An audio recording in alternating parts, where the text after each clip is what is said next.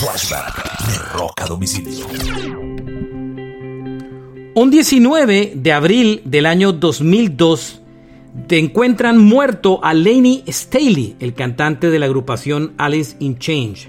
Lo encuentran muerto en su apartamento en Seattle. La policía debió derrumbar la puerta del apartamento para poder acceder a él. Sus amigos lo habían reportado desaparecido hace más de 10 días. Y cuando lo encontraron eh, muerto, em, los estudios posteriores indicaron que había muerto de una sobredosis de drogas y adicionalmente llevaba dos semanas de haber muerto, exactamente el 5 de abril. Laney tenía tan solo 34 años de edad y era una de las grandes voces del rock y del grunge. Este fue un flashback de rock a domicilio.